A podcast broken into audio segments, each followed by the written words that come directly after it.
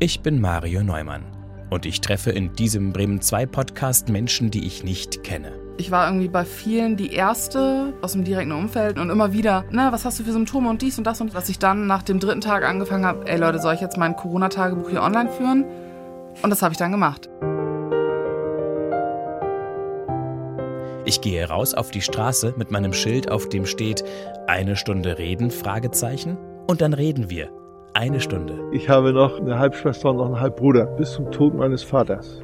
War das auch okay? Und danach versuchten sie dann meiner Mutter ans Erbe zu gehen. Unvorstellbar. Damals hat mir das schlaflose Nächte bereitet. Ich studiere jetzt Englisch und Geschichte. Ich hatte nicht immer sehr gute Englischlehrerinnen. Und dann dachte ich mir so, komm, warum bist du dann nicht einfach irgendwann diese Lehrerin, die den Kindern auch wirklich richtig Englisch beibringt? Das ist Eine Stunde Reden, der Podcast.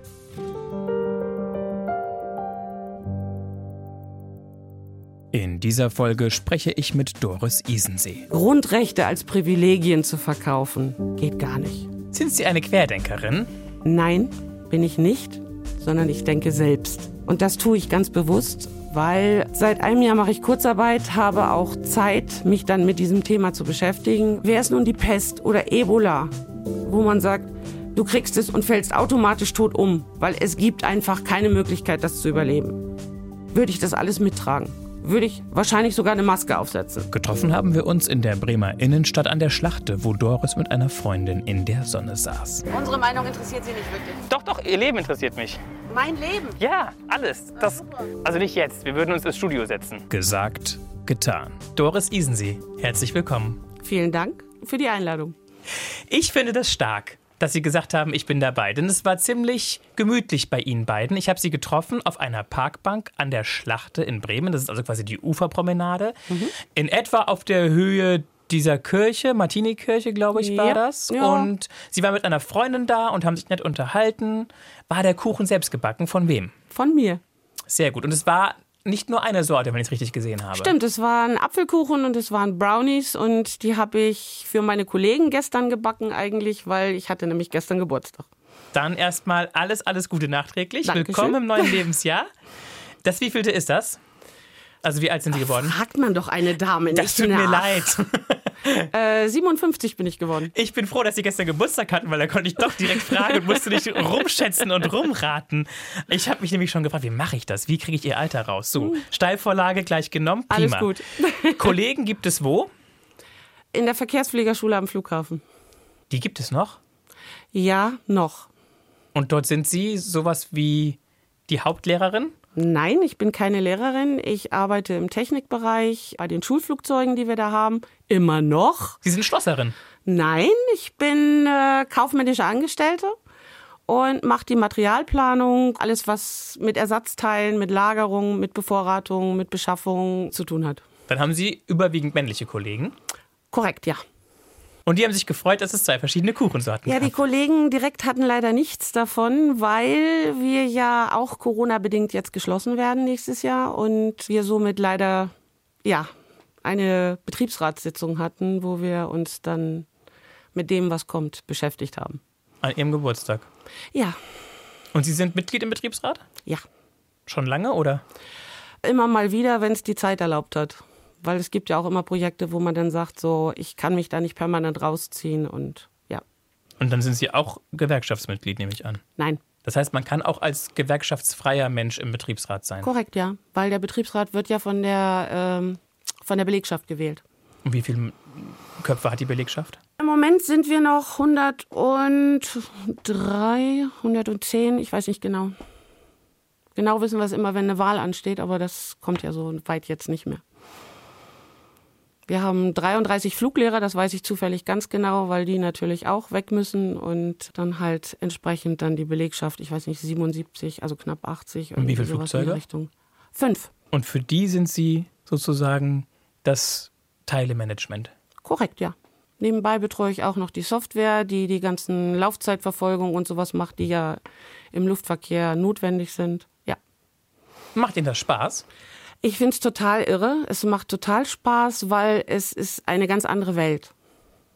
Ich bin da vor 34 Jahren angefangen, habe die Chance bekommen, einen Zeitvertrag da auszuüben und habe dann angefangen, mich so in Sachen reinzufuschen, weil damals war es ja noch so, da hatte man noch Plattenstapel in den Computern. Und ich war eingestellt worden, um die Teile für das damals neue Schulflugzeug anzulegen, also sprich Teilenummern, Bezeichnungen. Da gehören dann noch ATA-Kapitel dazu und, und Lieferanten und all solche Sachen. Und immer wenn ich dann meine Plattenstapel im Computer hatte, konnte eben kein anderer arbeiten. Somit habe ich angefangen und habe dann geguckt, was machen die hier eigentlich, wer ist hier eigentlich, wo wird was repariert und wieso und in welcher Form und welche Hintergründe gibt es dafür und ja, und irgendwann war es dann soweit, dass diejenige, die den Job gemacht hat, den ich dann übernommen habe, gesagt hat, sie wolle studieren. Und da hatte mein Chef dann den Spruch drauf, entweder sie bewerben sich oder ich prügel sie, bis sie lachen. Und dann hat er noch zu mir gesagt, und bilden Sie sich jetzt nicht ein, jetzt noch ein Kind kriegen zu wollen. Also jetzt müssen Sie erstmal hier zur Stange halten. Ja, ich habe immer noch einen guten Kontakt zu ihm. Schöne Grüße an Klaus Jäger, falls er das hört. Ja. Der hat quasi dafür gesorgt, dass Sie dann unbefristet dort Korrekt, ja. Ihr berufliches Leben bis heute gestalten konnten. Und ich bin davon ausgegangen, wenn ich keine silbernen Löffel klaue, bleibe ich da bis zur Rente. Und jetzt wird alles anders. Ja, das hat man uns dann ja kürzlich mitgeteilt. Ist das wegen der Pandemie? Sie sagten, sie wird Corona-bedingt geschlossen, die Bremer Flugschule. Ähm, ja, es ist einer der Gründe, der angeführt wird, weil man braucht ja keine Piloten mehr in nächster Zukunft. Man hat ja sowieso zu viele. Aber ist da nicht noch mehr im Busch? Da ist sicherlich mehr im Busch, aber Darüber ich denke, das sind Internas, die man nicht so übers Radio Weitergeben muss. genau, Darf. Soll. genau sollte. Und die Bundeswehr hatte sich doch so ein bisschen dafür stark gemacht am Anfang noch und hat gesagt, wir Ja, die wollen Bundeswehr hier ist weiter. eigentlich immer noch auf unserer Seite. Ausbilden. Ähm, die sollen ja jetzt in Rostock dann ausgebildet werden, einem nicht tarifierten Bereich. Herr Bovenschulter hat sich für uns eingesetzt, was ich ihm auch hoch anrechne, muss ich ehrlich sagen. Unsere Betriebsratsvorsitzende hat sogar Post von Frau Kramp-Karrenbauer bekommen. Also es wissen im Prinzip alle über die Situation Bescheid. Alle bedauern sie bestimmt. Ja, wahrscheinlich. Nur das hilft nicht wirklich. Was würde helfen aus Ihrer Sicht? Was wünschen Sie sich? Sie würden da gerne bleiben, bis Sie irgendwann Korrekt, in ja. den Ruhestand ja. gehen. Und das wäre schon. es ist auch so, dass ja viele oder eigentlich alle Lufthansa-Piloten sind durch die Schule in Bremen gelaufen. Die Schule gibt es seit über 65 Jahren. Jeder Pilot hat da das Fliegen gelernt, ist also quasi vom Fußgänger zum Piloten geworden. Und alle haben gute Erinnerungen daran, weil diese Klassenverbände eben einen sehr starken Zusammenhalt haben. Und das jetzt so aufzulösen, ist irgendwie meiner Meinung nach wie ein Stück rausreißen aus dem Konzern. Und das finde ich einfach wahnsinnig schade, muss ich sagen. Dass die obersten Bosse andere Entscheidungen treffen, die keiner wirklich begründen kann, meiner Meinung nach. ich vermute mal, am Ende des Tages geht es ja auch oft um Geld, dass man vielleicht irgendwo was sparen kann Sicherlich, ja. und günstigere Ja. Wege finden kann. Geiz ist geil Mentalität, ja. Und dann haben Sie sich schon arbeitssuchend gemeldet ab dann und dann oder ist das noch nicht so weit? Ähm, nee, wir haben noch kein genaues Datum, weil wir müssen ja noch unsere Verpflichtungen erfüllen. Wir haben ja noch ein, zwei Flugschüler da. Letzten Bundeswehrkurs haben wir noch da und die müssen ja bis zum Ende fliegen und dann müssen ja auch die Assets verkauft werden, sprich Flugzeuge, sprich Ersatzteile und Flugzeugersatzteile sind richtig teuer. Keine Ahnung, wann es genau soweit ist. Aber haben Sie schon eine Idee, wo Sie gerne hingehen würden? Ich habe eigentlich eine andere Vorstellung, weiß nur nicht, ob das so klappt, wie ich mir das vorstelle, weil, wie gesagt, da sind wir noch in der Findung vom Betriebsrat her und mit der Geschäftsführung zusammen. Da muss man mal schauen. Also irgendwie, das hört sich jetzt an, wie wenn es irgendwie in Richtung Lufthansa weitergehen könnte. Ja, hier in Bremen ist ja dann nichts mehr, weil selbst die Station am Flughafen ist ja aufgelöst worden. Oder so eine Art Also Vorruhestand oder sowas. Sowas in der Richtung, ja, wäre nicht schlecht. Aber muss man sehen. Wie gesagt, da sind wir noch in Findung. Findung und Verhandlung. Aufregend. Ja, Eine Ära, die da zu Ende geht. richtig. Richtig. Wie war das für Sie persönlich, der Moment, als klar wurde, die Entscheidung ist gefallen, der Standort wird abgewickelt? Es ist äh, eine kleine Welt zusammengebrochen. Mussten Sie weinen? Nee, sowas verkneife ich mir, weil wir haben es per Telefonkonferenz im Büro äh, bekommen. Sowas mache ich dann lieber mit mir selber zu Hause aus. Und also kam es dazu? Nicht wirklich. Es ist dann irgendwann in, eher in Wut umgewandelt. Weil, wie gesagt, so über die Jahre kriegt man halt so, ja, Informationen, man kriegt Erfahrungen, man kriegt Einblicke. Ja, man sucht sich auch Informationen zusammen aus allen möglichen Bereichen, wo man dann Kontakte hin hat und dann Hat man so sein Bild und hat man so, sein Bild und malt sich sein eigenes Bild und guckt dann, wie es weitergeht. Ja. Das heißt, es kam für Sie jetzt nicht so mega überraschend. Nee, weil die ganze Situation ist ja nun schon sehr lange so, weil es hieß dann, wir wollen die ganze Ausbildung umkrempeln, wir wollen das ganze Schulkonzept umkrempeln. Wir machen einen Greenfield-Ansatz, ist ja auch so ein schönes neudeutsches Wort. Das heißt genau was? Das heißt, wir fangen ganz von vorne an, wir finden das Rad gerade mal neu. Und all diese Schritte, die es schon gab, haben Sie etwas genervt, viel genervt oder extrem genervt? Extrem genervt, weil es ist immer so, man sagt ja auch beim Computer, never touch a running system. Und dieses System hat wunderbar funktioniert. Wir haben ja auch Schüler von der ANA zum Beispiel, die wir ausbilden. ANA ist was? Äh, All Nippon Airways. Ah, andere Fluglinie, ja, nicht nur Lufthansa. Die kommen seit, hm, müsste ich, weiß ich nicht genau, zwei, drei Jahren. Wir haben vorher Auer ausgebildet, wir haben für die Swiss ausgebildet. Die von, von ANA sind total begeistert. Die schicken also ihre Jungs direkt auf den großen Flieger und alles gut, wunderbar. Und so eine Ausbildung wollen wir. Und da höre ich auch so ein bisschen raus, die Atmosphäre unter den Kollegen im Team, die war gut. ja, Sie waren durchaus. eine große Familie, kann man sagen. Das ist eigentlich so, so ein Lufthansa-Ding schon fast, ja. Mhm. Dass alle sich irgendwie zusammengehörig fühlen, weil jeder für den anderen irgendwo, wir haben ja auch die Möglichkeit, günstiger zu fliegen und man kennt sich dann gerade so wie im kleinen Flughafen in Bremen, da kennt man sich halt und da geht man dann zum Schalter, da heißt es dann, ah, geht's wieder in Urlaub, wo geht's denn hin, erzähl mal und dies und das und jenes und wie ist denn die Situation, sind die Flieger voll oder nicht? Und ja, weiß ich auch nicht. Und ja, ich guck mal nach, also man hilft sich einfach gegenseitig. Man interessiert sich, man hat auch Einblick in einen gewissen Bereich, der jetzt nicht für jeden zugänglich ist. Richtig, genau, ja. Und lebt das gemeinsam. genau so ist Also es. eine große Identifikation mit der Airline, kann ja, man sagen. Kann man sagen. Und ich finde es einfach traurig, dass so viel davon mittlerweile kaputt gemacht wird. Weil die ganzen dezentralen Stationen zum Beispiel sind ja aufgelöst worden. So wie Köln, wie Bremen, wie Stuttgart. Es gibt nur noch Frankfurt und München. Ansonsten treffen sie den ersten Lufthanseaten, wenn sie in den Flieger einsteigen. Wenn dann wirklich eine Lufthansa-Maschine da steht. Das weiß man ja auch nicht so genau. Also Kann ja auch durchaus eine andere Airline sein, die im Verbund ist. Ne? Früher war es so, ich meine, ich bin ja nun auch schon einen Tag älter. Ich war vor buh, ganz vielen Jahren ein Jahr in Amerika und da war Fliegen ja noch was ganz Großes und da habe ich mir dann immer so vorgestellt, so Omi kommt und will, was weiß ich, ihren Enkel in Amerika besuchen und da fliegt sie dann mit Lufthansa, weil sie sagt, ich komme zum Schalter, ich kann Deutsch sagen, was ich möchte, wohin ich, Ich will muss nicht und umsteigen. ich muss nicht umsteigen gegebenenfalls, aber ich habe auch immer jemanden, der für mich da ist, der sich um mich kümmert. Und das ist halt heute einfach nicht mehr gegeben, weil da sitzen dann Kräfte, die ihren Job machen, sprich das Check-in zum Beispiel, aber auch nicht zuständig dafür sind, sie umzubuchen, falls mal irgendwie eine Irrek da ist, wo man dann sagt, der Flieger geht nicht, weil es ist Nebel oder es ist, was weiß ich, keine Ahnung.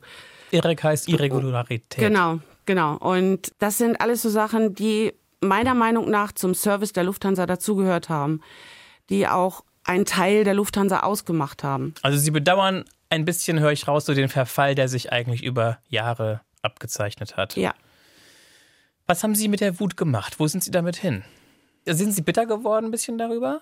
Oder Nee, nicht ist es so wirklich. Also- umgeschlagen in so eine ist mir egal Haltung? Nee, oder? keine Egalhaltung, das kann man nicht sagen. Aber ich versuche immer für mich einen Weg zu finden, damit umzugehen. Ja, und der ist welcher?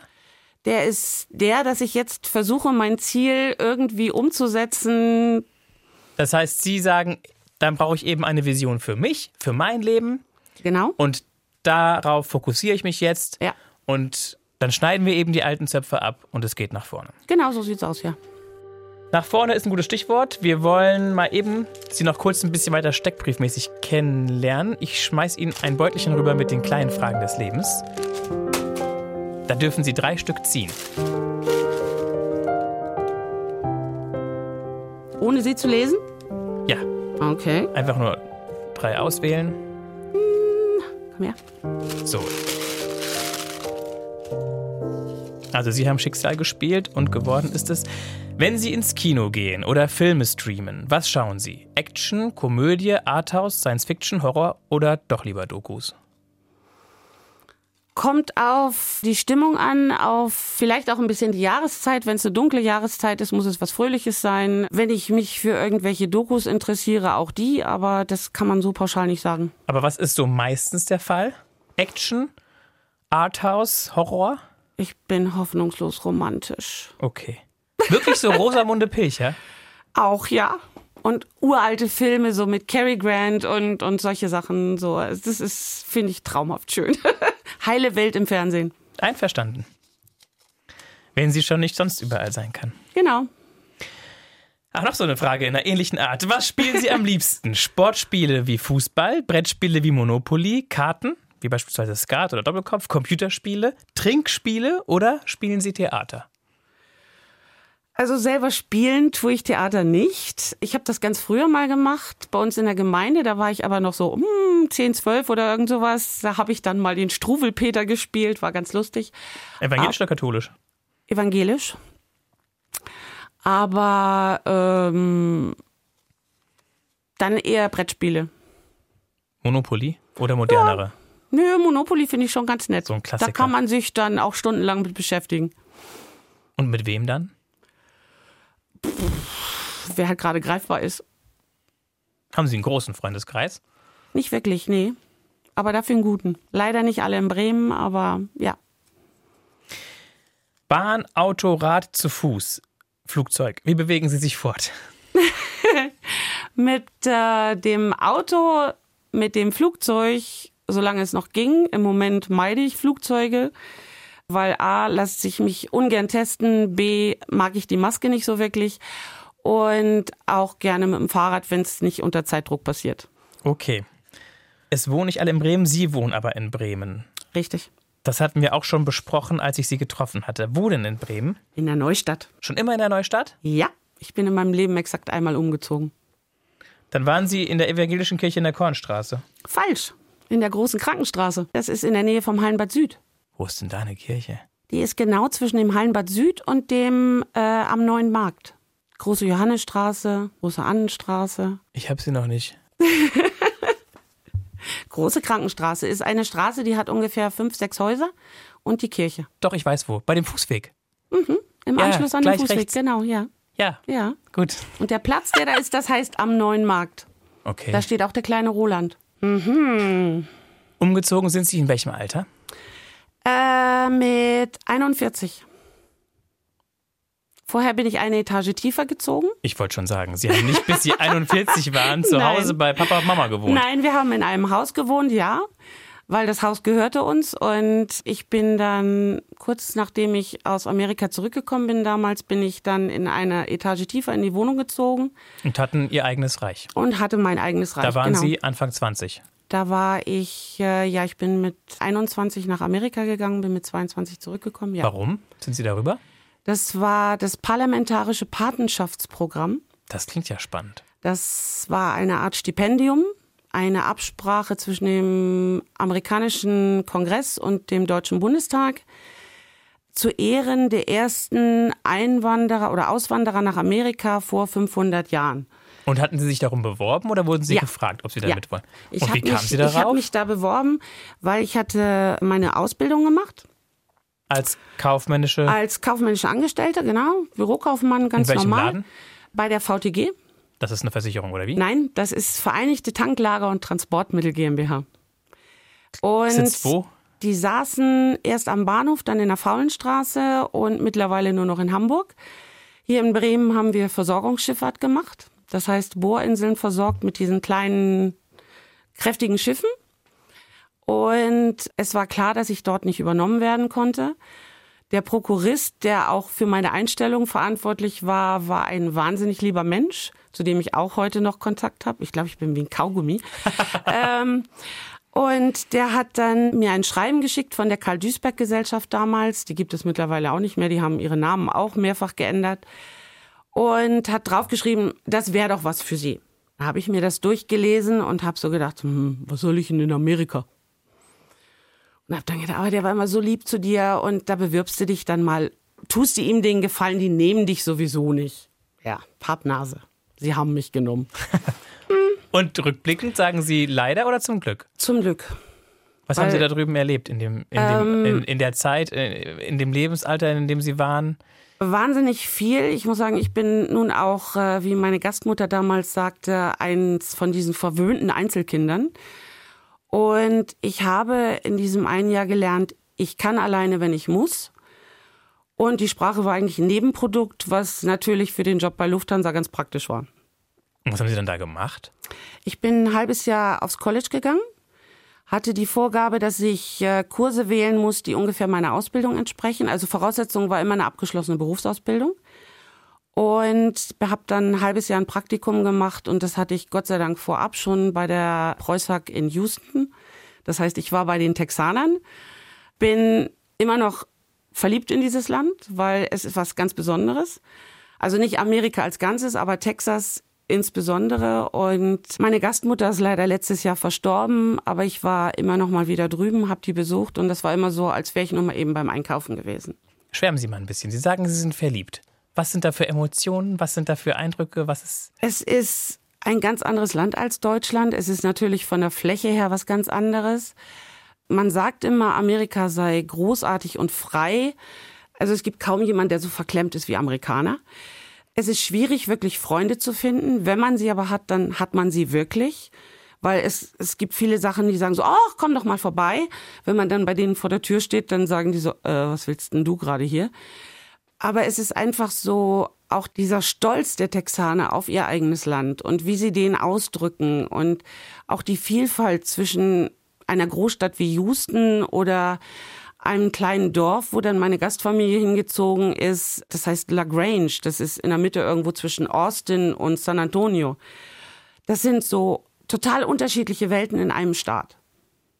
Weil das ist wirklich so ein kleines Karree. In der Mitte steht das Rathaus, rundrum sind die Geschäfte und dann gibt's noch ein paar Wohnhäuser und das war dann der Ort. Aber man kennt sich, man kümmert sich umeinander und ja, es ist einfach eine ganz andere Beziehung zwischen den Menschen. Ein großes Zusammengehörigkeitsgefühl, ein großes Miteinander. Ja. Man interessiert sich füreinander, man Ja. spricht miteinander. Ja, und ich denke, das ist hier in Deutschland ähm, verloren gegangen. Das fehlt. Ja, definitiv. Das ist übrigens meine Intention inzwischen, mit diesem Podcast eine Stunde reden, dass Menschen mehr ins Gespräch kommen, dass Menschen einander zuhören, dass wir uns mehr voneinander interessieren. Da bin ich, nachdem ich das ein paar Mal gemacht habe, mit diesen Gesprächen mit Leuten, die ich gar nicht kenne, mal drauf gekommen. Das wäre eigentlich toll, wenn das passiert, dadurch, dass wir alle ein bisschen neugieriger und offener füreinander werden. Stimmt. Ich habe gerade in dieser bescheidenen Zeit schon ganz viele neue Menschen kennengelernt. Einfach, man sitzt irgendwo und dann kommt jemand und sagt, darf ich mich dazusetzen? Aber äh, sage ich immer gerne, selbstverständlich, setzen Sie sich. Und wenn man sich dann mit den Menschen unterhält, dann merkt man auch vielfach, dass die wirklich einsam sind. Und aus ihrer Einsamkeit einfach jetzt dann eben rauskommen, weil es warm wird, Genau. weil es schön ist, weil man einfach mal die Gelegenheit hat, doch irgendwo sich hinzubewegen. Ja, und andere Menschen einfach teils auch nur zu sehen. Weil man wird ja rappelig, wenn man da immer nur in der eigenen Bude sitzt. Sie dürfen noch zur Arbeit. Richtig Ähm, physisch hin. Oder müssen Sie Äh, Homeoffice richtig machen? physisch hin, zweimal die Woche, ja. Seit einem Jahr ungefähr. Das ist notwendig oder könnten Sie auch alles von zu Hause aus machen? Ich möchte es auch gar nicht von zu Hause aus machen, davon mal Das ganz ist in Ordnung, abgesehen. aber- aber, aber- jein, weil wir haben ja auch das Lager für die Flugzeugteile und wenn mein Kollege halt nicht da ist, wer soll die Post annehmen? Wer soll die Teile rausgeben? Geht nicht. Also es muss jemand vor Ort sein, es immer muss wieder. definitiv jemand vor Ort sein. Und das ja. ist so ein bisschen Ihr Glück, habe ich so Gott verstanden. sei Dank, ja. Dass Sie ja, ja, da auch einmal die Woche hin dürfen. Sind, Sie, sind Sie sonst nur Sie zu Hause? ja. Ich bin nur ich zu Hause. War das schon immer so? Äh, ja. Jetzt haben Sie kurz nachgedacht. Doch, ja, nee, ähm, nee, war immer so. Hat ja. sich nie was ergeben, oder? Nee, und ich bin kein Mensch, der irgendwas erzwingt. Nicht, dass ich mir da irgendjemanden suche, nur damit ich irgendjemanden habe. Das ist nicht meins. Mann oder Frau? Äh, Mann. Und hatten Sie längere Beziehungen? Ja. Was heißt länger? Also so drei Jahre aufwärts? Eher aufwärts nicht, nee, weil viele Sachen sind einfach dann durch Distanz zerbrochen oder Das heißt, Sie sind Single. ja, meistens schön, manchmal auch traurig. Ist einfach so. Und jetzt während Corona, Sie können ja Leute treffen, vereinzelt. Aber machen Sie auch Get-Together per Zoom oder irgendwie über irgendwelche Online-Plattformen? Nee. Ich finde, wir haben durch den Betriebsrat machen wir viel solche Meetings und ich finde das einfach ganz furchtbar. Weil man kann sein Gegenüber nicht wirklich einschätzen, gerade wenn man die Menschen überhaupt nicht kennt. Ich meine, wenn man sie kennt, ist es schon was anderes, klar, dann weiß ich, der reagiert so, weil so und dies und das. Aber ähm, also zusammenkommen, wenn dann persönlich. Und ich hatte ja auch gesagt, hier mit Fußkick und so ein Zeug ist auch alles nicht meins. Stimmt, ich wollte mich von Ihnen verabschieden mit dem sogenannten Wuhan-Check. Also äh, Innenriss gegen Innenriss. Sagten Sie, nee, ist nicht Ihrs. Nee. Wenn dann, dass man sich richtig. Entweder ganz oder gar nicht. Wenn Leute mir die Hand auch geben, dann mache ich das auch heute noch. Aber man soll es ja nicht. Im Moment. Man soll vieles nicht. Man soll auch eine Maske tragen. Das Leben ist risikoreich, ne? Müssen Sie die im Betrieb tragen? Äh, ja, ich bin äh, öffentlich distanziert worden. Ja, ich habe ein eigenes Büro gekriegt, fernab von den Kollegen, weil ich eben keine trage. Ach so, okay. Ja. Und den Weg dorthin dürfen Sie den so gehen, oder? Ich habe auch einen eigenen Eingang. Und Sie haben auch, also haben Sie auch irgendwie, hängt das mit Ihrem gesundheitlichen Zustand zusammen? Ja. Wir hatten vorhin, als wir uns trafen, Ja. glaube ich, kurz was in der Art. Ja. Erzählen Sie. Ein gesundheitliches Attest, weil als die Sachen anfingen im Supermarkt mit irgendwas vorm Gesicht, habe ich dann immer noch irgendwie einen Schal oder ein Tuch genommen und habe dann gemerkt, also wenn ich dann einkaufen war mit Einkaufszettel, was ich vorher nie gemacht habe, dass ich schweißgebadet aus diesem Supermarkt wieder rausgekommen bin, draußen vor der Tür gestanden habe und geschnauft habe wie ein, ich weiß nicht was. Und habe gesagt, also irgendwas ist hier nicht korrekt. Ne? Und als das dann immer mehr Form annahm, dass man immer mehr Maske und überall Maske tragen sollte, habe ich gesagt, das, das kann ich nicht, da drehe ich durch. Und Also eher so eine Art psychischer Druck. Auch wahrscheinlich, Also Sie ja. sind auch Raucherin. Ja, bin ich auch, ja. Das heißt, Sie kriegen dann auch irgendwann nicht mehr gut Luft. Das ist korrekt, aber wer kriegt schon wirklich gut Luft unter den Dingern? Ja. Ne? Und gesund ist es ja nun auch nicht wirklich, immer mit so einem Ding rumzulaufen. Also von daher. Sie sind keine Freundin von Masken. nee. Nee. Und Weil man sie, sieht das Gesicht nicht. das hat sie auch ein Stück weit fertig gemacht. Oder Ja. das macht sie auch fertig, wenn andere die tragen? Wenn man das Ähm, Gesicht nicht sieht? Also, wenn ich mit den Leuten nichts zu tun habe, interessiert mich das nicht. Weil jeder ist seines Glückes Schmied und jeder sollte wissen, welches Risiko er eingehen will oder nicht. Und wenn ich dann allerdings Leute sehe, die draußen im Wald rumlaufen oder irgendwo in einer freien Landschaft und haben dann diese Filtertüten im Gesicht, also fällt mir dann nicht mehr viel zu ein. Weil wir wissen alle, wir müssen unsere Abwehrkräfte stärken. Und das tun wir nicht, indem wir so ein Ding im Gesicht haben. Meine Meinung. Und ging das denn einfach so, dass Sie das also alles so eingerichtet bekommen haben auf Arbeit mit ohne Maske? Oder mussten Sie Ich- dann noch irgendwelche Hürden nehmen? Ich habe meinen Attest äh, in der Firma eingereicht, obwohl ich das ja auch in der Form nicht hätte tun müssen, weil es eben Gesundheitszeugnis und es steht da drauf, dass ich erkrankt bin. Und daraufhin hat dann mein Chef beschlossen, er wollte mich zum Betriebsarzt schicken, wo mir dann Anwälte hinterher bestätigt haben, das hätte er eigentlich gar nicht gedurft, aber ich habe gesagt, okay, ich gehe dahin, ich habe nichts zu verbergen. Und der Betriebsarzt hat das dann auch auf Anhieb bestätigt und hat gesagt, ja, gehe ich mit. Frau Isensee muss keine Maske Korrekt. aufhaben. Ja. Wo kommt der Name eigentlich her? Es gibt ein kleines Dorf oben an der Ostsee. Ich habe sogar ein Wappen zu Hause hängen. So, jetzt gucken wir in den Koffer. Sie dürfen den aufmachen. Dafür müssen Sie diese schwarzen Nupsis nach rechts und links ziehen. Jetzt darf ich reingucken? Ja, da sind ein Dutzend Gegenstände drin. Oh mein Gott. Ein Herz haben Sie gerade in der Hand. Das ist so eine Ja, Schachtel. ich habe es nur beiseite geschoben, ja. Ja. Ein Sparschwein. Ich nehme Auf das dem- Sparschwein. Auf dem steht auch was. Home sweet home. Ja, das passt sofort zu den USA, oder? Genau. Hing das über der Tür bei Ähm, Ihrer Gastfamilie? Nein, da hing das nicht. Ich habe aber irgendwann ein Bild ausgestickt für meine Eltern zu Hause. Und da stand drauf, Home is where your heart is. Das habe ich denen dann geschickt aus USA. Und äh, ja, Ging es jetzt überhaupt um das Home Sweet Home oder ging es auch um das Sparen? äh, beides. Worauf sparen Sie aktuell? Im Moment spare ich eigentlich weniger, weil ich mir denke, dass wir auf eine ganz große Krise zulaufen im Moment gerade. Und dass dann alles, was Sie gespart hätten, Sowieso nichts mehr wert ist. und deswegen geben Sie lieber aus und Ja. gönnen sich zum Beispiel? Ich habe mir letztes Jahr im August, habe ich, ja, das war auch so eine Umwegtour, aber da habe ich mir ein anderes Auto besorgt. Nicht besorgt, gekauft, natürlich. Ich hatte einen kurzen Diskurs gemacht über ein anderes Auto, was ich neu bestellt hatte, aber wir beide kamen nicht miteinander aus. Und das habe ich dann eingetauscht gegen ein anderes. Und jetzt habe ich ein wunderbares sonnengelbes Auto und bin total glücklich. Und was für ein Modell ist dieses gelbe Auto? Ein großes Auto, ein kleines Auto? Ein mittelgroßes Auto, ein Q2 ist es. Ein Audi Q2. So ein bisschen altersgerecht, so ein bisschen höher und so, ne? Hm. Naja, 57 ist noch kein Alter. Ne, so Oder mit? Rücken, Ja? äh, so ab und zu mal, aber nö, im Großen und Ganzen nicht.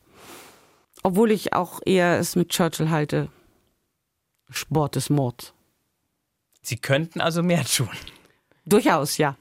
Ich habe früher mal Handball gespielt, ich habe auch mal eine Zeit lang Squash gespielt, aber ja, alles hat so seine Zeit. Mhm. Heute fahre ich ab und zu mal Fahrrad. Schwimmen würde doch auch gehen. Ich habe eine Chlorallergie. Das ist schlecht. Das ist ganz schlecht. und in Urlaub fahren kann man im Moment nicht, also von daher. Haben Sie die schon immer oder? Ja, ist während des Schulschwimmens hochgekommen. Und wie zeigt sich das? In ganz furchtbar juckenden Bläschen überall. Richtige Blasen auf der Haut. Richtige Blasen auf der Haut, ja.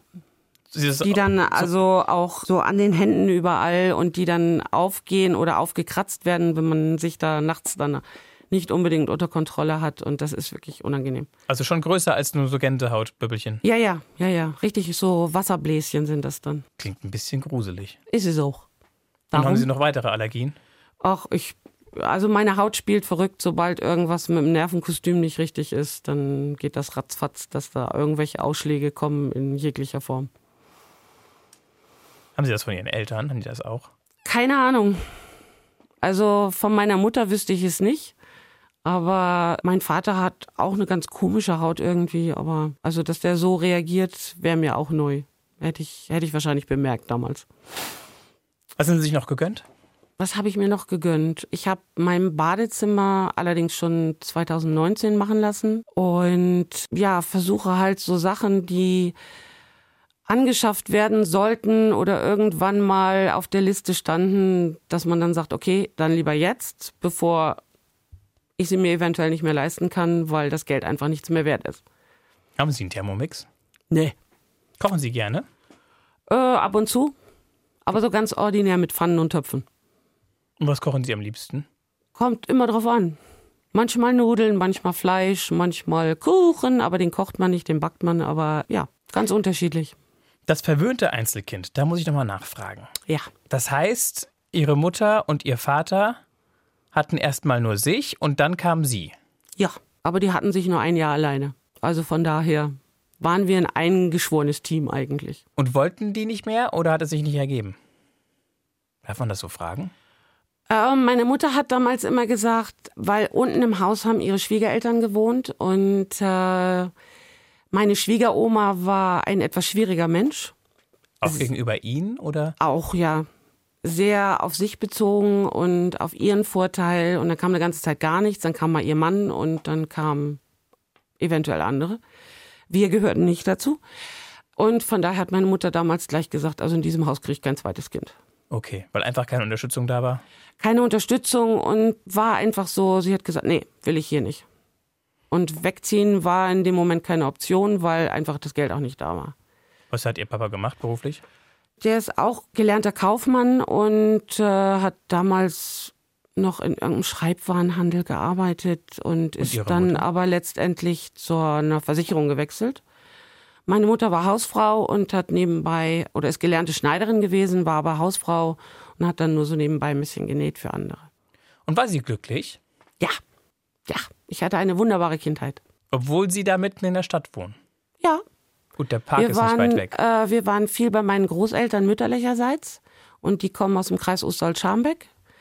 Die hatten Kühe, Schweine, Hühner, ich weiß nicht was alles. Also ich kenne das auch als Stadtkind, dass eine Kuh nicht lila ist.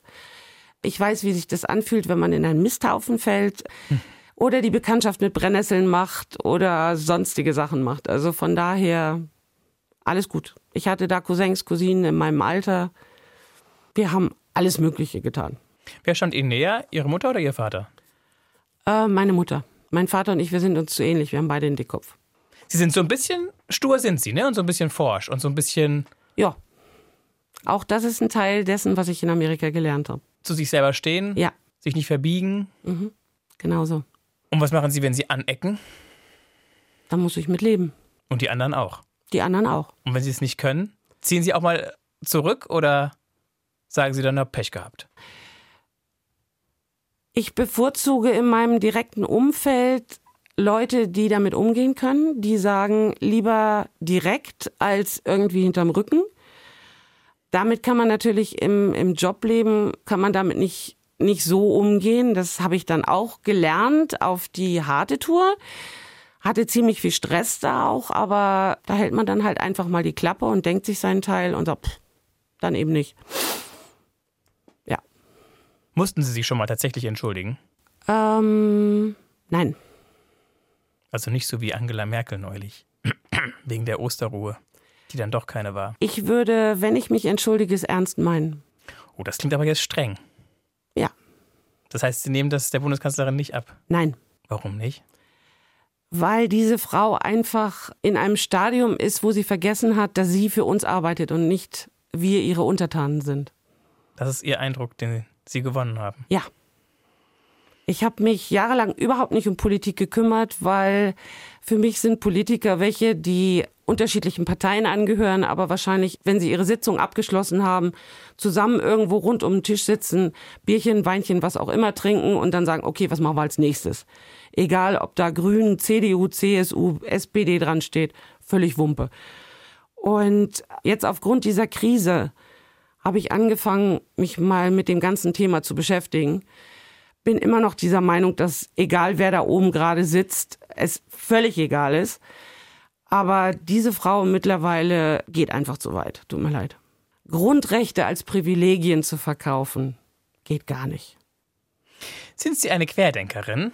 Nein, bin ich nicht, sondern ich denke selbst. Und das tue ich ganz bewusst, weil seit einem Jahr mache ich Kurzarbeit, habe auch Zeit, mich dann mit diesem Thema zu beschäftigen. Und ich habe letztes Jahr im März, als das ganze Drama anfing, als plötzlich ein Augenarzt in Wuhan feststellte, oh, da ist eine ganz böse neue Krankheit, habe ich gedacht, seit wann hören wir sowas aus China? Aus China kommt nie irgendwas. Und jetzt auf einmal kriegen wir die Info, oh, das ist eine ganz schlimme Krankheit, ganz schlimme Krankheit. Und Bilder, wie dann ein, Hotel, äh, ein Krankenhaus aufgebaut wird innerhalb von, ich weiß nicht, was war es, eine Woche? Zehn Tage? Das fand ich merkwürdig. Dann hieß es, es ist eine ganz, ganz schlimme Krankheit und alle werden sterben. Und hier Herr Kurz hat doch gesagt, jeder wird jemanden kennen, der einen kennt, der gestorben ist und ich weiß nicht was alles. Da habe ich gedacht, okay, wer ist nun die Pest oder Ebola, wo man sagt, du kriegst es und fällst automatisch tot um, weil es gibt einfach keine Möglichkeit, das zu überleben. Würde ich das alles mittragen? Würde ich wahrscheinlich sogar eine Maske aufsetzen. Aber bei einer Krankheit, die im letzten Jahr nicht mal eine Übersterblichkeit produziert hat, in einer Zeit, wo die größte Pandemie der Welt herrscht und Krankenhäuser geschlossen werden in Deutschland, und dann immer noch die Herren und Damen Politiker um die Ecke kommen und sagen, wir müssen unser Gesundheitssystem schützen, weil wir dürfen das nicht überfordern, fühle ich mich verarscht. Tut mir leid.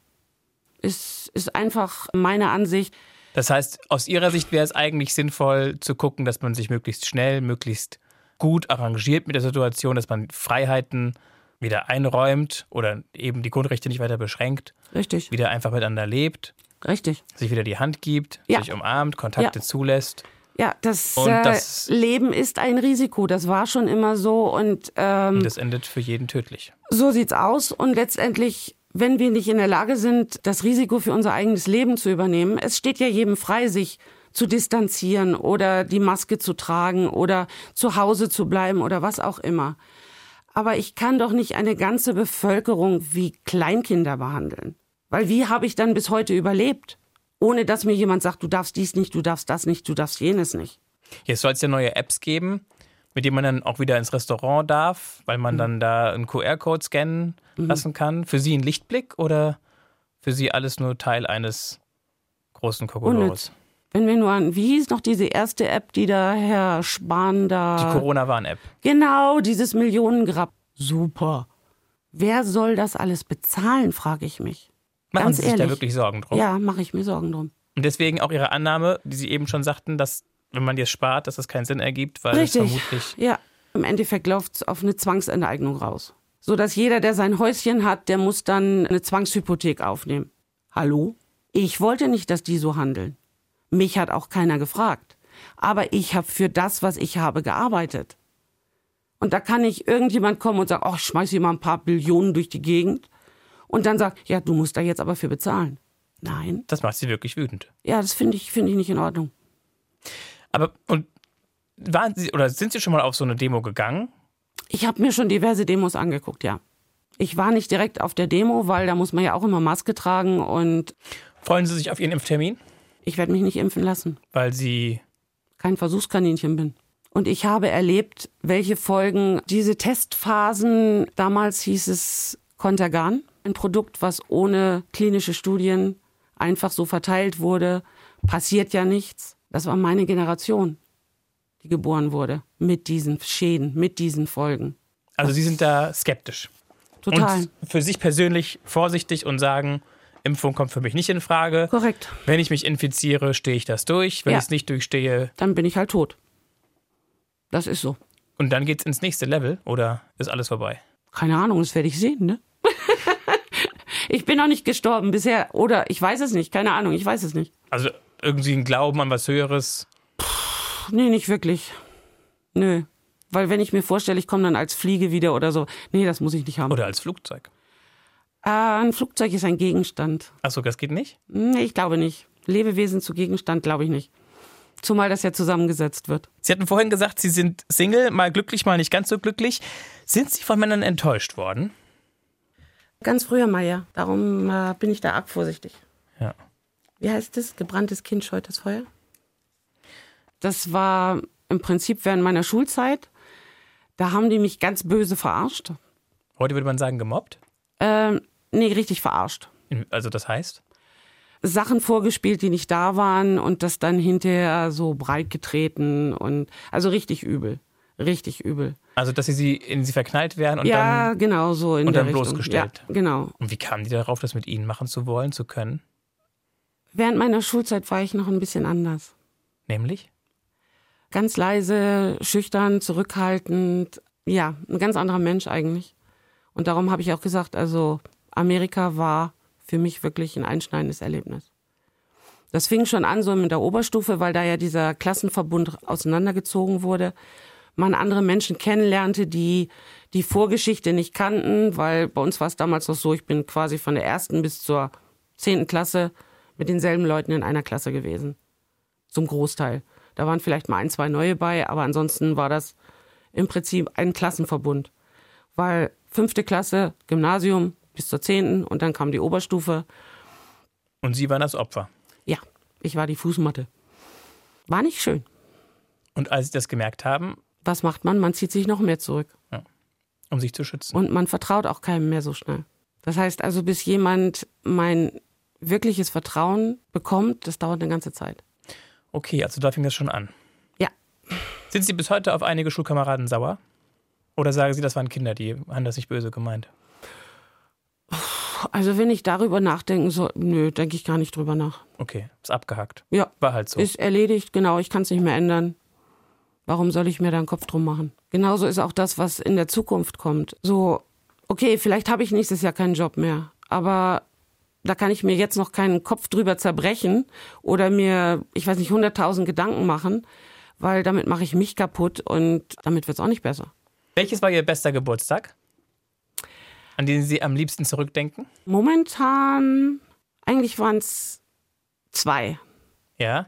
Mein 21. Da war ich mit meinen Eltern im Urlaub in Kroatien. Es war ein anstrengender Urlaub, weil ich musste die Vorbereitungen machen für meine Abschlussprüfung damals, weil die ja Voraussetzung war für das eine Jahr Amerika.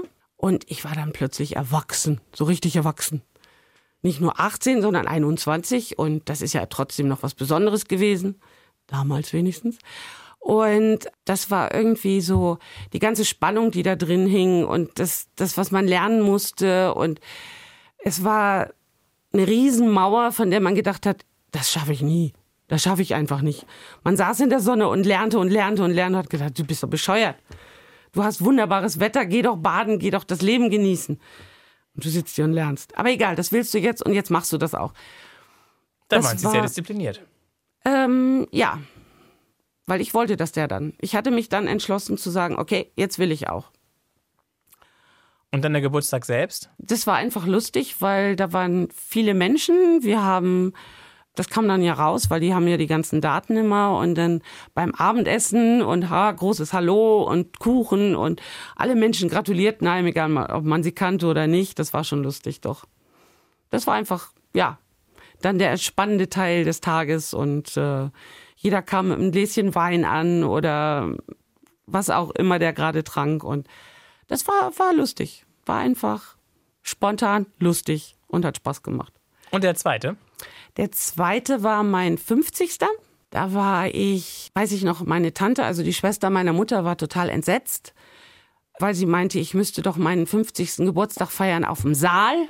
So mit Umter, Umter, Hühnersuppe und ich weiß nicht was. Und da habe ich sie dann groß angeguckt und habe sie gefragt, und für wen? Weil das ist nicht meine Art. Und wenn du das so erwartest, dann ist das schön. Aber ich feiere meinen Geburtstag in Ägypten, in El Guna. Und da habe ich das Apartment so wie noch. Und wenn du kommen möchtest, kannst du gerne vorbeigucken. Und wer war dabei? Ähm, Ein Dutzend Leute. nee, es waren, wir waren zu viert. Zwei Ägypter, eine Russin. Und wir saßen da im Apartment auf dem Balkon, haben Pizza gegessen, Wein getrunken und hatten einen einfach schönen Tag. Waren Sie da tauchen oder surfen oder? Tauchen ist schwierig, dadurch, dass ich blind bin wie ein Maulwurf. Kontaktlinsen mögen das einfach nicht. Und ich liebe einfach das Wasser. Ich liebe das, das stetige Wetter, die Sonne, das Licht. Ja, Die Und- Wärme. ja, die Wärme. Und wie gesagt, das Wasser halt, weil ich ja im Chlor nicht schwimmen kann. Und da gehe ich dann in mein Ägypten ins Rote Meer, schön salzig, mit einem großen Schwimmreifen und genieße es. Ich gehe nicht schwimmen, ich gehe baden.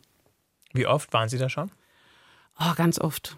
Angefangen hat's damals in dem Jahr, als meine Mutter verstorben ist, habe ich zu meinem Vater gesagt, Weihnachten zu Hause geht gar nicht, weil Weihnachten ist einfach ein Familienfest und äh, ohne Mama ging das nicht. Und da haben wir dann eine Kreuzfahrt gemacht, wir zwei, die über Weihnachten Silvester ging und ging unter anderem dann auch nach Ägypten und da waren wir in Kairo im Ägyptischen Museum und es hat mich einfach fasziniert, was da alles ausgestellt wurde. Und da habe ich dann gesagt, jetzt will ich auch wissen, wo es herkommt. Das hat dann ein bisschen gedauert. Da war ich dann mit einer Freundin auf einer Nilkreuzfahrt, ein paar Jahre später. Und im Anschluss daran so das typische, so eine Woche Nilkreuzfahrt, eine Woche Hotel. Und da sind wir zufällig in El Guna gelandet. Und es war einfach ein Traum, weil man kann sich da frei bewegen, auch als Frau alleine, was in Hurghada schon wieder ein bisschen schwierig ist. Und ja, es war einfach so meine kleine Welt, mein kleines Dörfchen. Ihr kleines Paradies. Genau. Jetzt kommen wir zu den großen Fragen.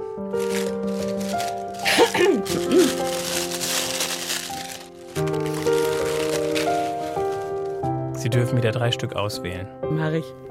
Ich dachte mir das schon fast. Also, Doris Isensee. Wem hätten Sie. Entschuldigung. Das ist nicht so. Ich muss ja mal zwischendurch sagen, wer hier ist. Mir ist heiß, ich bin in Ägypten. Doris Isensee. Wem hätten Sie gerne was gesagt und es nicht getan? Wem hätte ich gerne was gesagt und habe es nicht getan? Eine Urlaubsliebe? Wahrscheinlich eher so im Geschäftsleben.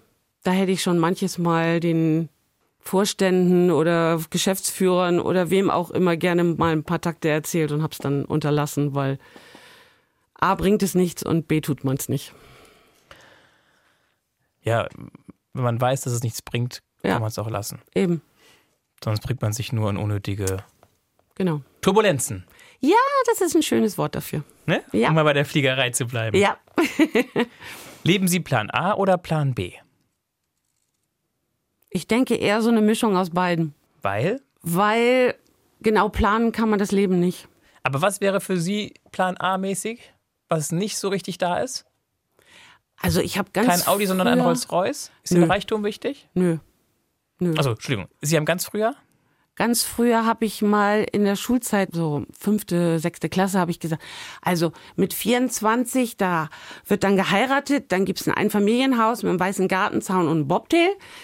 Als ich dann 24 war, habe ich gedacht, so ein Blödsinn und habe das Leben weiter genossen und habe keinen Faltenrock getragen, hatte keinen Bobtail und keinen weißen Gartenzaun. Irgendwann habe ich dann überlegt, es sollte eine gewisse Sicherheit her. Hab dann Nachdem meine Mutter verstorben ist, haben wir das Haus verkauft, in dem wir damals gewohnt haben und habe mir dann eine Eigentumswohnung gekauft, wo ich gesagt habe, okay, das ist dann so, wenn man dann mal nicht mehr so viel verdient, dass man dann immer noch die Möglichkeit hat, irgendwo vernünftig zu wohnen, das Ganze sich dann aber auch leisten zu können. Und ja, so ein bisschen, bisschen Sicherheit, bisschen, aber dass man jetzt genau sagt, welchen Weg gehe ich. Ich denke, auch das Leben besteht darin, man muss es nehmen, wie es kommt. Aber höre ich dann doch so ganz leise raus, so ein Häuschen im Grünen mit Mann und Maus und Kind wäre auch nicht ganz schlecht gewesen. Wenn die Umstände stimmen, sicherlich nicht. Aber ähm, so wie es mir jetzt geht, fühle ich mich da eigentlich sehr wohl, weil ich kann die Tür hinter mir zumachen. Hab das Glück, dass mein Briefkasten geleert wird, wenn ich nicht da bin. Das heißt, ich muss dann nur Bescheid sagen und sagen, ich bin dann mal weg und äh, nimm doch bitte mal die Post raus und ich komme dann und dann wieder. Und deswegen haben Sie auch bis heute noch keinen Hund. Genau weil der bräuchte dann auch Aufmerksamkeit. Und auch wenn man den ganzen Tag arbeitet, ist, ist für einen Hund auch nicht gut. Also muss nicht sein. Das Möchte heißt, ich so einem Tier nicht antun. Auch, dass Sie so viele Jahre in dem einen Betrieb waren, der, wie wir ja vorhin schon gehört haben, auch so ein bisschen was familiäres hatte. Die Arbeit ist für Sie auch ein bisschen identitätsstiftend gewesen. Ja, doch, kann man so sagen, ja. Und vor dem Hintergrund finde ich stark, wie locker und souverän Sie damit umgehen, dass das jetzt eben langsam abgewickelt wird ja, wie gesagt, wir sind ja noch nicht so weit. Wir arbeiten noch dran und dann schauen wir mal, wie es weitergeht. Ihr Engagement im Betriebsrat. Mhm. Ihre Idee oder wurden Sie ermutigt? Die Kollegen haben gesagt, lass dich doch mal aufstellen. Weil du die dafür richtige Schnauze hast, oder? Ja, wahrscheinlich auch, ja. Vermute ich mal, ja. Was haben Sie dadurch gelernt? Oh, ich habe vieles gelernt. Ich hatte dann äh, das Glück, dass ich äh, entsprechende Lehrgänge besuchen konnte. Gerade was so Arbeitsrecht angeht. Ich war dann auch eine Zeit lang im Konzernwirtschaftsausschuss, was ich hochinteressant fand, weil eben alle Bereiche aus dem Konzern sich da getroffen haben und man gesehen hat, wie geht's wirklich in den anderen Bereichen, wie läuft es da ab, was passiert da und also es war immer interessant durchweg und man lernt immer was dazu. Meine Oma hat immer gesagt, kannst alt werden wie eine Kuh, lernst immer was dazu. So, und dann gab es diesen Tag, da haben wir vorhin schon drüber gesprochen, als wir die Mikros warm gemacht haben, an dem Sie gelernt haben, wie man sich auf einer Bühne verhält. Als Sie auf der Bühne des Musicaltheaters in Bremen standen. Jekyll ja. and Hyde, das Musical lief gerade aus und Sie durften verkünden, dass jetzt noch 100 Shows kommen, bis das Ende da ist.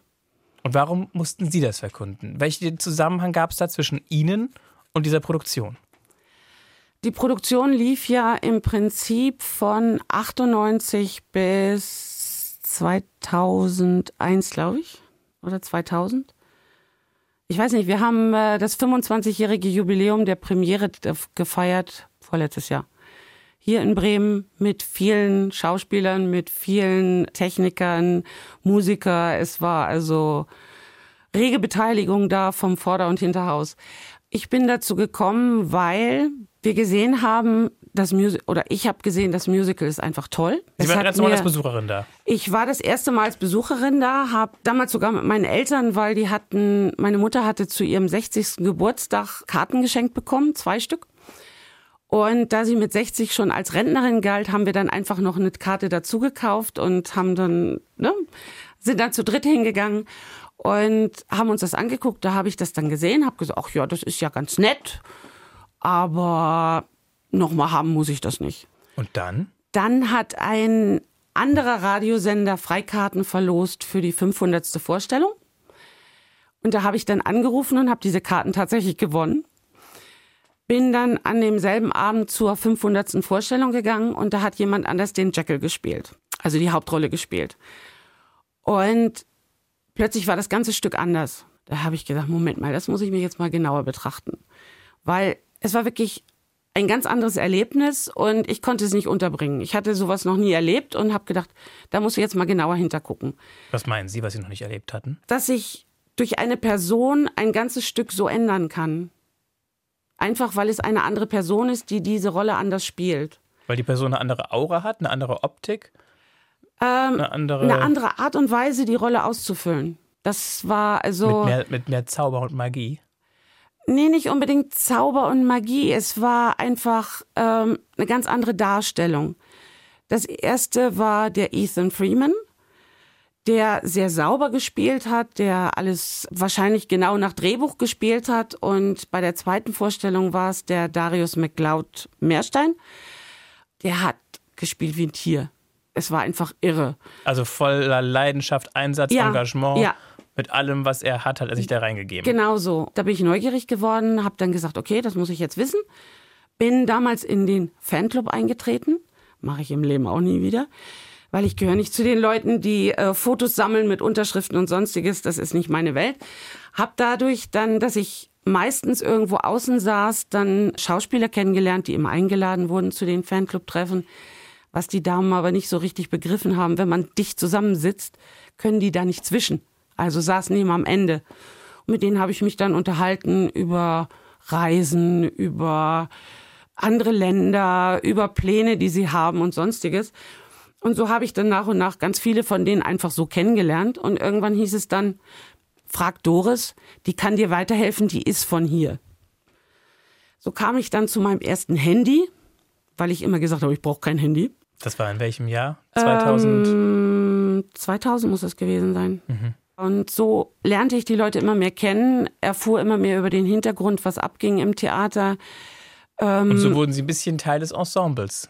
Ja, so, so. In der Rolle der. eigentlich gute Freundin. Ich war viel hinter der Bühne auch in den Aufenthaltsräumen da und habe dann so mitgekriegt, welche Sorgen und Nöte die haben, weil das Stück wurde ja nicht wirklich bekannt gemacht. Es blieben irgendwann die Besucher aus und das war einfach so schade und man hat dann so nach und nach gespürt, dass es eigentlich gewollt war. Der Manager von diesem, mein Freund Meier Brede, hat unserer Meinung nach damals alles ganz bewusst an die Wand gefahren. Weil es wahrscheinlich im Hintergrund diesen Deal gab mit dem Ticket Service Center, Eventim und, und, und. Es hat sich ja damals alles zugetragen. Eventim hat dann das Ticket Service Center gekriegt, unter der Prämisse, dass sie das Musical-Theater bespielen.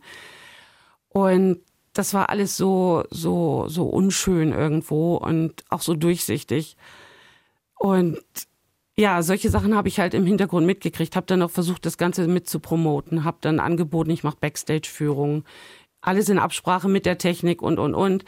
Habe da auch kein Geld für gekriegt, sondern war dann einfach nur vor Ort, habe das gemacht. Und ja, und dadurch, wie gesagt, dass man die Leute nach und nach auf einer ganz anderen Ebene kennengelernt hat, hieß es dann, diese Ansprache der letzten 100 Shows, wenn der Geschäftsführer auf die Bühne geht, geht die Cast. Also lasst euch was einfallen und ja, und dadurch bin ich dann auf diese Bühne gelandet. War ein Erlebnis. Ein schönes, oder? Ein, ein wahnsinniges Erlebnis, ja. Und das mit dem Mikro haben sie dann auch schon hingekriegt, dass sie das nicht mehr als Zeigestock benutzen, Äh, sondern die um Jungs und. Mädels haben mir dann gesagt, doch ist das Mikro. ja. Aber ich war so aufgeregt. Ich wusste von dem Zeitpunkt, wo ich auf die Bühne gegangen bin, bis zu dem Zeitpunkt, wo ich wieder runtergegangen bin, überhaupt nicht, was passiert war. Gott sei Dank gab es eine Aufnahme, die hat man mir dann zur Verfügung gestellt. Schön. Ja. Und selber was spielen haben Hm. sie ja mal gemacht in der evangelischen Gemeinde. Struwwelpeter. Ja, Struwwelpeter, genau. Aber ist sonst nicht mehr so, dass sie das Gefühl haben, sie müssen. Nee, nee, nee. Da bin ich lieber ich. Und können sie verlieren bei Brettspielen? Jo. Auch als Kind schon? als verwöhntes Einzelkind, wie Sie selbst gesagt haben vorhin? Keine Ahnung, kann ich mich nicht dran erinnern. Weiß ich echt nicht mehr. Also ich gehöre nicht zu den Leuten, die so Kindheitserinnerungen in Massen haben, gerade solche Nebensächlichkeiten. Aber gab es immer ein Urlaubsziel, wo Sie hin sind als Familie? Wir waren damals viel im Weserbergland, also eher heimische Richtung. Ich weiß noch, wir sind einmal mit dem Zug nach Spanien an die Costa Brava gefahren. War sehr abenteuerlich. Warum mit dem Zug? Damals flog man noch nicht. Und ein Auto? war zu weit. Und ich weiß nicht, warum das nun ausgerechnet der Zug geworden ist. War sehr abenteuerlich auf alle Fälle. Ich hatte einen tierischen Sonnenbrand, das weiß ich noch. Und danach haben wir das nie wieder gemacht. Als ich 14 oder 15 war, wollten wir mal nach Amerika. So entfernte Verwandte besuchen. Das hat sich dann leider zerschlagen. Daraufhin waren wir dann drei Wochen in, damals hieß es noch Jugoslawien, heute ist es Kroatien. Kroatien ist auch ein sehr schönes Land. Bin ich immer wieder gern hingefahren. Aber ansonsten, so ab und wann, nachdem ich dann bei Lufthansa angefangen habe, habe ich dann meine Eltern mal hier und dahin mit hingenommen. Aber ja. Und haben Sie einen Lieblingsort auf der Welt? Ach, also eigentlich ist es eher so, dass ich sage, ich verreise wahnsinnig gern, aber ich komme auch immer wieder gerne nach Hause. Liebe Doris Isensee, wenn Sie so einen Strich ziehen und alles mal zusammennehmen, sich anschauen, umdrehen, ein bisschen kneten, mal drauf drücken und dann wieder loslassen. Was würden Sie sagen, ist so die Quintessenz? Was kann man sagen, ist bis zum heutigen Datum natürlich nur die Geschichte Ihres Lebens? Ganz normales Leben. Ja, wie ganz normal? Ganz normal, nichts das, Besonderes. Das Leben einer treuen Bürokauffrau? Was heißt treuen Bürokauffrau? Naja, ich definiere Jahre mich ja nicht über. Ja, aber ich definiere mich doch nicht über meinen Job. Okay. Ich mag meinen Job, ja, aber ich arbeite ja auch, um zu leben. Und ich lebe nicht, um zu arbeiten. Das heißt, im Prinzip, ähm, wie definiere ich das? Ja, ich hatte eine Kindheit, eine schöne Kindheit, bin behütet aufgewachsen, hatte die Chance, viel zu lernen, lerne immer noch und bin gespannt drauf, wie es weitergeht. Und Sie haben Ihr Ziel erreicht, Hat man jemals ein Ziel wirklich erreicht? die Ausbildung fertig zu kriegen, Ja, das ja. Ja, das war ja so ein, so ein Schritt auf dem Weg. das Stipendium zu bekommen, Das war Glück. in die USA zu reisen sich und, und sich unsterblich in ein Land zu verlieben oder in eine Region Ja, und als Single glücklich und zufrieden und ausgeglichen mit Kontakten zu vielen Freundinnen und anderen Leuten, Freunden. sag ich doch, ein ganz normales Leben. Ganz normal heißt für Sie was? Ich denke einfach, ein normales Leben ist das, was denjenigen zufrieden und glücklich sein lässt. Für Sie ist das was? Die Tatsache, dass ich so leben kann, wie ich es möchte. Mir das leisten kann, was ich möchte, teilweise dafür sparen muss, aber ich kann es mir dann irgendwann leisten. Und dass Sie die Freiheit haben, das zu tun, worauf Sie Lust und Laune haben. Genau. Was zurzeit pandemiebedingt ein bisschen schwierig ist, was Sie ziemlich ärgert. Korrekt, genau. Aber wo Sie Ihren Umgang mit gefunden haben, ein bisschen Frust auf die Politik schieben, Ein bisschen, ja, ja, tüchtig Frust auf die Politik Genau. schieben, trifft's besser, ja. aber jetzt noch nicht irgendwie in eine Partei eintreten wollten Nee, um oder Gottes Willen. die Revolution nee. starten nein, wollten. Nein, nein, nein, Ich erschlage auch keinen oder sonstige Sachen in keinster Weise. Ich denke, da gibt es andere Wege, die wir einfach noch finden müssen, aber irgendwas muss passieren. So kann es auf Dauer nicht weitergehen, weil einfach die Schäden, die Kollateralschäden zu hoch sind und kein Mensch drüber spricht. Doris Isensee spricht Klartext hier im Eine Stunde Reden Podcast von Bremen 2. Vielen Dank, dass Sie so mutig waren und hergekommen sind. Gerne. Tschüss. Wer sich über die arzneimittelrechtlichen Folgen des Kontergan-Skandals informieren möchte, findet unter planet-wissen.de einen großen Artikel. Und wer jemandem zuhören mag, der täglich mit Corona-Patienten zu tun hat, dem empfehle ich die Eine Stunde Reden-Folge mit Diana Smith hier in der ARD Audiothek-App. Ich bin Mario Neumann. Bis bald.